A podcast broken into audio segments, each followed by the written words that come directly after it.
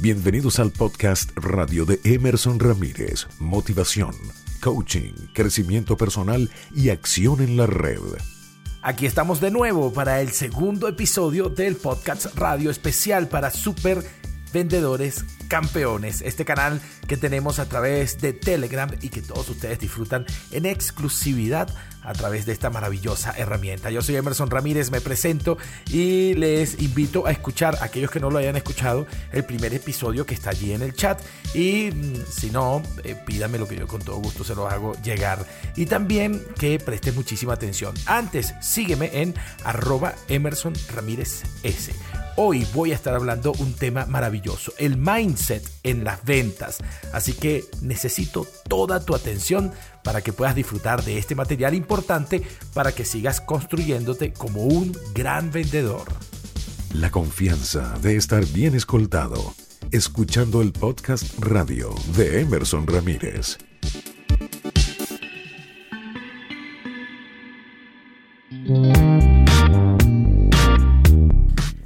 Comenzar diciéndoles que Dios ha puesto en mi vida una serie de profesionales a mi alrededor que son maravillosos en el área de ventas y que he aprendido muchísimo de ellos. Uno de ellos es Alejandro Peñalosa. Alejandro Peñalosa me enseñó tres esferas del éxito en ventas y pero me voy a dedicar a un aspecto que me quedó muchísimo porque los vendedores normalmente ¿qué hacen?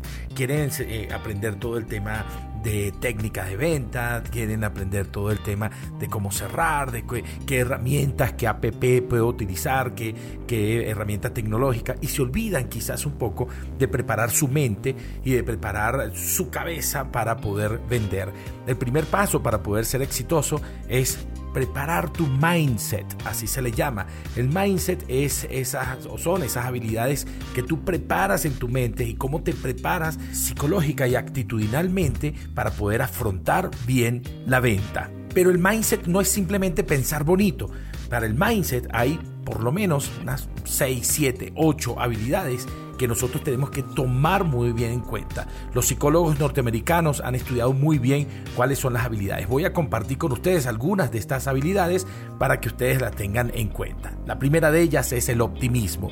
El optimismo no es pensar bonito, pensar que todo es chévere, sino tener la confianza en uno mismo que uno puede lograr grandes cosas y de pensar en posibilidades y no en dificultades. Muchísimas veces el entorno nos lleva a pensar en más en dificultades que en posibilidades Cambia tu mindset, cambia tu forma de pensar y enfócate más en las posibilidades. Y eso, de eso se trata un poco el optimismo.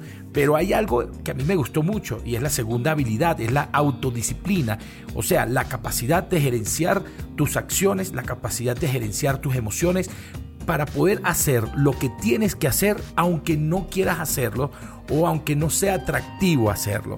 Hay algunas cosas alrededor de las ventas que a nosotros nos da medio fastidio hacer porque, bueno, tú sabes, no son tan productivas, son fastidiosas o requieren algún tipo de esfuerzo y o no me generan, eh, digamos, las, las endorfinas que a mí me gusta que me generen, pero aún así con la autodisciplina yo puedo gerenciar mis emociones, gerenciar eh, todo lo, lo que son mis acciones y hacer lo que tengo que hacer por encima de lo que me encantaría hacer.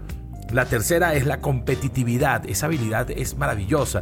Y la competitividad es la capacidad de generar competencias, de fortalecer tus competencias o habilidades técnicas para la venta.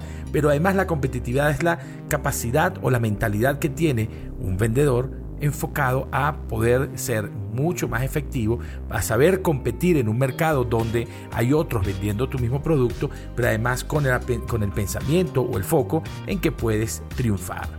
Algo que un vendedor no puede dejar de tener es la habilidad número 4 y tiene que ver con la habilidad de la comunicación. Y la habilidad comunicacional, muchísimos vendedores pueden jactarse de decir, bueno, es que yo tengo labia, yo hablo muy bien, yo convenzo, déjame hablar para que veas, pero veces son cortos de palabras. Y cuando yo veo que un vendedor es corto de palabras, me doy cuenta que es un vendedor que lee poco leer suelta la lengua y mejora la comunicación. ¿Por qué? Porque entran más palabras, porque entran más estructuras de oraciones y yo puedo tener muchísimos más sinónimos al momento de comunicarme. Esta habilidad se puede alimentar a través de conversaciones y a través de leer mucho. Dedícate a leer para que puedas tener mejores estructuras y puedas tener mejores oraciones al momento de comunicarte. Hay una habilidad que suena rara, pero se las voy a explicar, que es la quinta, la preocupación. Y la preocupación no es que te preocupes, que te amargues, que, que sientas que las cosas no van a ser, sino la pre, el, prefijo pre significa previo y ocupación es ocuparse. Entonces, un vendedor que tiene un mindset o una preparación mental orientada a la preocupación es que se prepara para ocuparse en ciertos factores que son importantes al momento, al momento de vender. Y por último, en este audio quiero compartirte la responsabilidad. La responsabilidad es uno de los atributos más poderosos de un vendedor. No solamente en cumplir en tu horario, que está bien, en llegar puntual a donde está tu cliente, que me parece maravilloso, sino también la responsabilidad de no prometer cosas en el proceso de venta que luego no vayas a poder cumplir, o que puedas mentir, o que puedas decir eh, cosas, o que puedas ocultar información que es importante.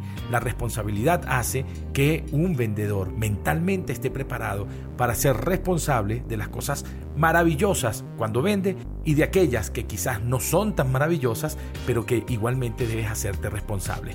Un vendedor responsable, valga la redundancia, se responsabiliza en los buenos momentos y en los que no son tan buenos.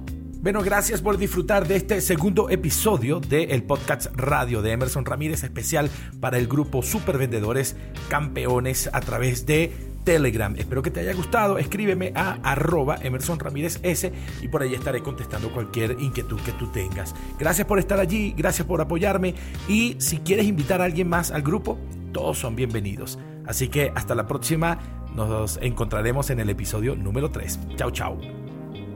Sigue a Emerson Ramírez por arroba Emerson Ramírez S y emersonramírez.com.be.